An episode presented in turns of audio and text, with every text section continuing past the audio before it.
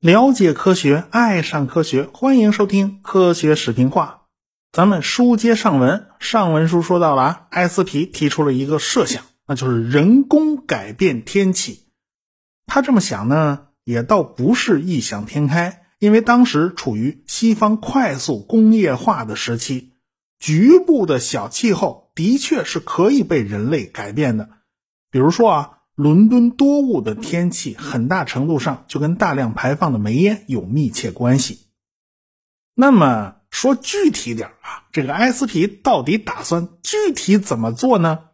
这也跟当时美国的条件有关系。美国当时的疆域是在不断扩张的，美国从法国手里买到了路易斯安那领地，这是好大一块地方，整个美国中部恨不得都包在里面。很多美国人呢就往这块新的领地迁移，这块领地太大了，要逐渐消化掉啊，就得把这一大块地方分割成一个个独立的州，下边肯定还要再分割成更小的县嘛。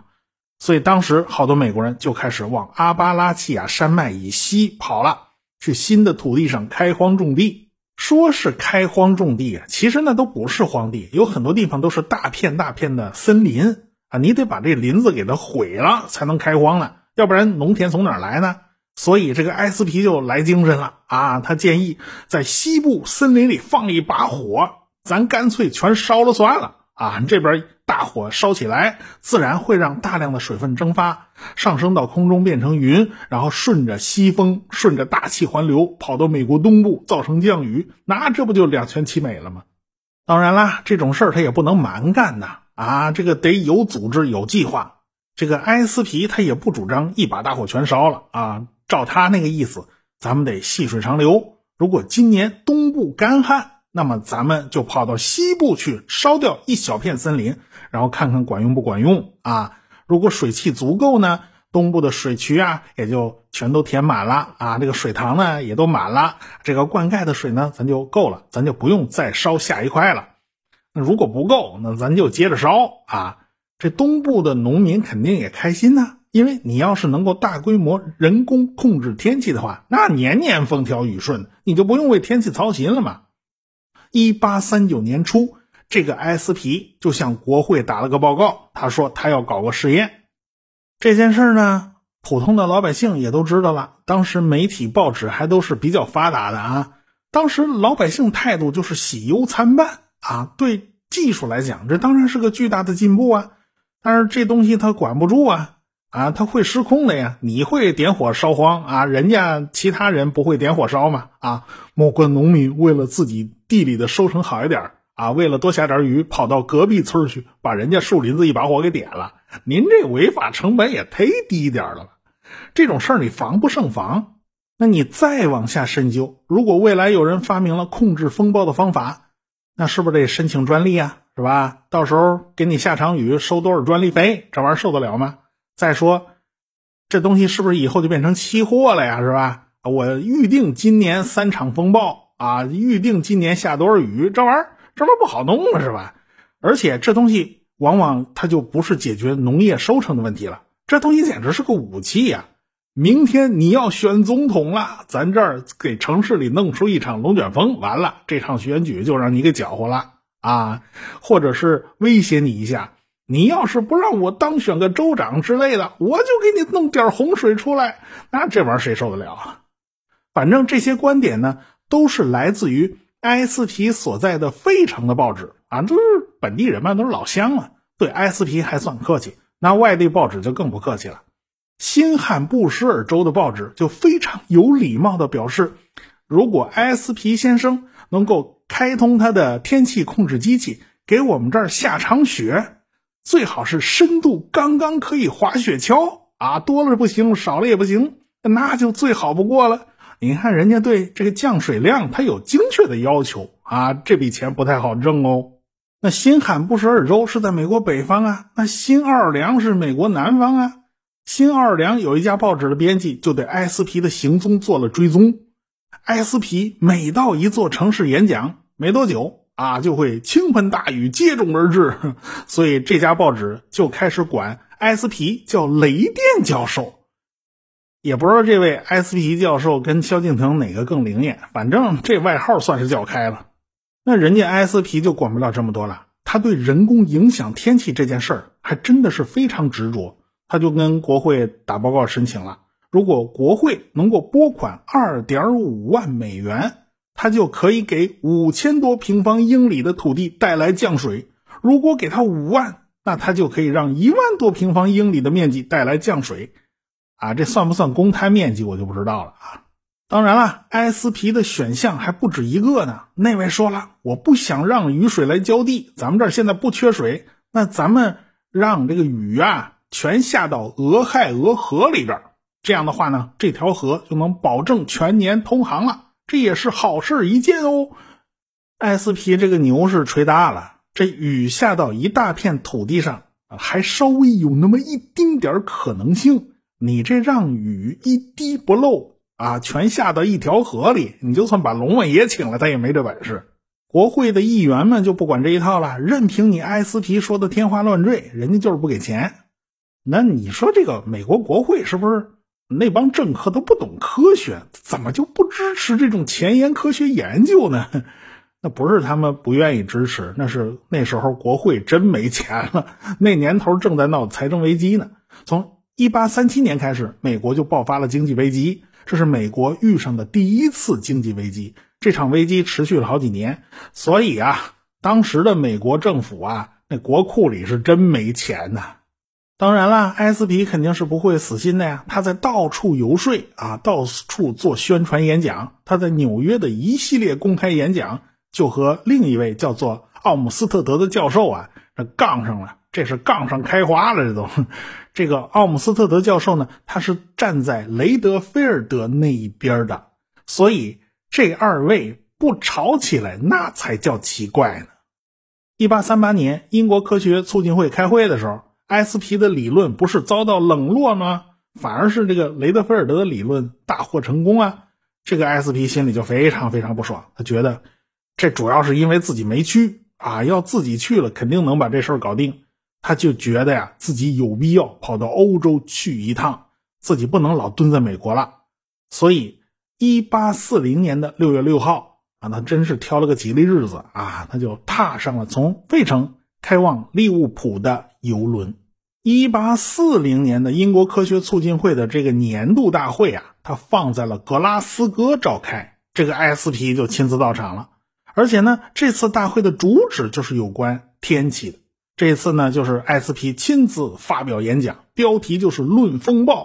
他还专门选取了一八三九年发生在英国的一场风暴作为案例，而且他也跟当初的李德一样。挂了一大堆图表啊，弄得人眼都发晕。他主要描述的呢，就是风是如何朝向风暴中心移动的。但是这场演讲呢，埃斯皮并不轻松，因为在场的人都是有备而来的，所以下边坐着的那些专家就问了埃斯皮好多问题。当时呢，英国人已经先入为主了嘛，他们已经接受了李德和雷德菲尔的理论。对这个埃斯皮的理论呢，就不太看得上，所以这次演讲并没有收获什么支持啊，也最多也就是大会主席礼貌的介绍了一下他是谁啊，其他也就没有什么了。当然了，英国只是孤悬在欧洲大陆之外的一个小岛啊，这个比欧洲大陆上的人还是少多了。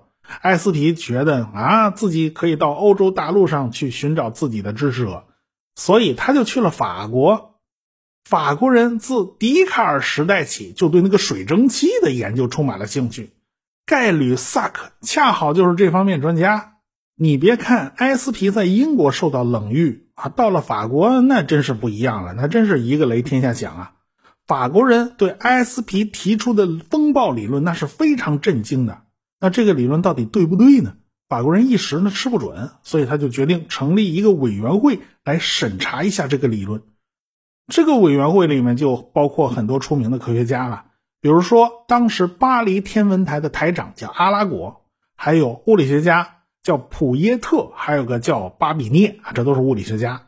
这个阿拉果我们以前介绍过他很多次了，他是巴黎天文台台长嘛，而且他非常热情的支持了菲涅尔的光学理论，所以他们俩联合发表的理论被称为菲涅尔阿拉果定律，而且他还发现了涡电流啊，这是电磁学上的贡献。他在科学上是有非常多贡献的。这个普耶特呢，曾经测量了太阳常数，也就是说，一平方米的面积上接收到的太阳光到底包含多少能量。他当时测得的数字呢，是每平方米一千二百二十八瓦，距离今天的精确测量值比较接近。现在测量的呢是一千三百六十七瓦。但是啊，他当时用这个数字去反推太阳表面温度的时候，他犯了一个错误。他当时算出来，太阳表面的温度呢只有一千八百度，这显然太低了，这是不对的。到了一八七九年，叫约瑟夫·斯特凡啊，这个物理学家就修正了他的数字，他当时测出太阳表面的温度应该是五千四百三十摄氏度，这个数字呢还是比较靠谱的，也就跟我们现在测定太阳表面的温度啊差不多。我们现在测定呢大概是五千五百摄氏度左右啊。搞摄影的都知道啊，太阳光的色温是五千七百七十八 K，大概就是五千八百 K 左右，单位呢是开尔文啊，换算成摄氏度是是差了二百七十三度的，反正这个数字就是从这儿来的。当然了，阳光的色温早晚还不一样呢，呃，这跟天气各方面的因素都有关系，所以一般呢就打点折扣，你算五千五呢也算对。还有一位叫巴比涅，这也是法国的物理学家，他在光学方面的贡献是很大的。他对彩虹的研究非常深入，毕竟那彩虹啊，它也是光学现象。而且呢，他还改造过湿度计啊，也算是对气象学非常痴迷的一个科学家了。反正这几位啊，研究了半天，对这个埃斯皮的评价就非常高。他们写了个建议书啊，建议美国政府给埃斯皮适当的职位。这样的话埃斯皮肯定能搞出更大的成就。当然了，他们几位只是建议，毕竟法国人管不了美国的事儿。他们不知道，后来这个建议还把美国总统给惹毛了。所以埃斯皮这一次到欧洲大陆转了一圈，还算是成果丰厚，起码法国人给他点了个赞，而且还都是法国比较顶尖的科学家，所以他就很受鼓舞。回家以后，他就把以前自己写的手稿呢都整理起来。汇编成了一本书，叫《风暴原理》。当然啦，埃斯皮下一步计划就不是继续跟雷德菲尔德他们吵架了。说实话，吵架真的没有太大意义。这个埃斯皮就打算把他的理论付诸实践。他设计了一种通风装置，啊，有点像个圆锥形的烟囱。理论上呢，就可以最大程度的利用上升气流，把空气里面的污浊空气给拔出来。他还成功的把这种烟囱安装到了美国的国会大厦和白宫的房顶上。我在网上找了这半天，也没有找到他的设计图到底是什么样子，只能找到一段文字描述，我也就没有办法揣摩它具体是什么原理了。反正现在呢，建筑设计，特别是高层建筑设计，都会考虑到利用烟囱效应把内部的废气给排出去，这已经是一个设计的基本理念了。尽管这个埃斯皮给白宫的房顶安装了他的那个所谓的圆锥形通风装置，但是也没有得到总统的好评。是约翰·昆西·亚当斯总统对埃斯皮那是一点不客气，说的话那叫一个难听啊！总统说了啊，这个人是个信口开河的偏执狂啊！法国科学协会的某个委员不过是出具了一份报告，对他在气象学领域内的一些愚蠢发现表示了肯定。从此，他的自尊心就像肿胀的甲状腺一样过度的膨胀了。您别说，人家约翰·昆西亚当斯总统的水平还真是高啊，他真是联想丰富。但是怎么就从自尊心联想到了大脖子病了？这，这跟咱们相声里常说的是嗓子眼闹盲肠炎呢，它是有异曲同工之妙的。可见这词儿都不是什么好词儿。尽管总统大人对他评价不高，但是艾斯皮这个人呢，在当时还是混得风生水起。老在费城住着那不行啊，他经常往首都华盛顿跑，毕竟费城离华盛顿也不算太远哦。而且他跟政客们混得还挺熟的。你别说，还真的说动了一个下级的县政府，允许他去搞一次烧荒试验。这个试验他一直心心念念，他都忘不了。他还真就找了一片小树林，一把火给点了。结果这片树林子烧光以后，根本就没有对天气产生什么影响，也没有什么地方报告下了雨。所以呢，这事儿就算黄了。我觉得这事儿真的不能赖他，因为他好好读读《三国演义》啊，这个诸葛亮在上方谷火烧司马懿的时候，哎，就给烧出来一场雨。他要是知道这个案例，他肯定是会继续信心百倍的。到了一八四二年的八月，美国国会就拨了三千美元，在全国要建立一个军事气象观测站啊，建立一个新式气象观测网络。这主管这项目的呢，就是 SP 啊。这个 SP 总算拿到一个政府职位，这下呢，他就可以老实点了。现在我们都知道了，雷德菲尔德和 SP 这两派的争执，其实纯粹是学术内耗。这两派的学术观点，实际上都是只说对了一半雷德菲尔德和李德他们的理论，实际上并不能叫什么理论，他们只是对现实现象的一种精确描述。他们发现，飓风这种大型风暴实际上是一个巨大的旋风，但是他们不知道为什么空气会向中心汇集，而且还能形成那么强烈的风暴。埃斯皮的理论虽然可以解释是什么力量导致空气向中间汇集的，空气到底是怎么对流的，但是他没有办法解释空气为什么会平白无故的打转转转起来。你只有把这两派的意见综合起来，再把地球的自转考虑进去，才能对这个现象进行解释。结果他们偏不，他们就互相抬杠抬了这么多年。就在埃斯皮和雷德菲尔德他们吵架的时候，有一个人就在后边默默的看着他们吵。这个人叫罗密士，他毕业于耶鲁大学，而且他就是埃斯皮那个庞大的气象观测网络的一个成员。当时呢，他已经是大学教授了。他在背后默默的做了一件一直影响到今天的事儿，那就是绘制天气图。这种天气图的详尽程度与以往是不可同日而语的。他挑选了1836年12月20号的一场风暴进行研究，进行复盘。因为这场风暴的规模非常大，横扫了整个美国东海岸。更重要的是。这场风暴的气象记录数据非常完整，不光美国这边有记录，在英国这边也有记录。英国这边是约翰赫歇尔爵士，凭借着自己的威望登高一呼，然后整个科学界就动员起来了。他们做了非常详细的连续记录，每小时记录一次，所以这种数据记录的密度就非常高了。这个罗密士还从军方要了很多资料。很多海军的航海日志都是军方保存的，哎，他还从世界各地收集了大量数据，甚至最南边包括布宜诺斯艾利斯啊，最北边包括莫斯科的数据他都给弄来了。最后汇总起来，他就发现这场风暴不仅仅局限于美国的东海岸，也因为这场风暴的规模太大了，所以呢，他就发现了很多前人注意不到的问题。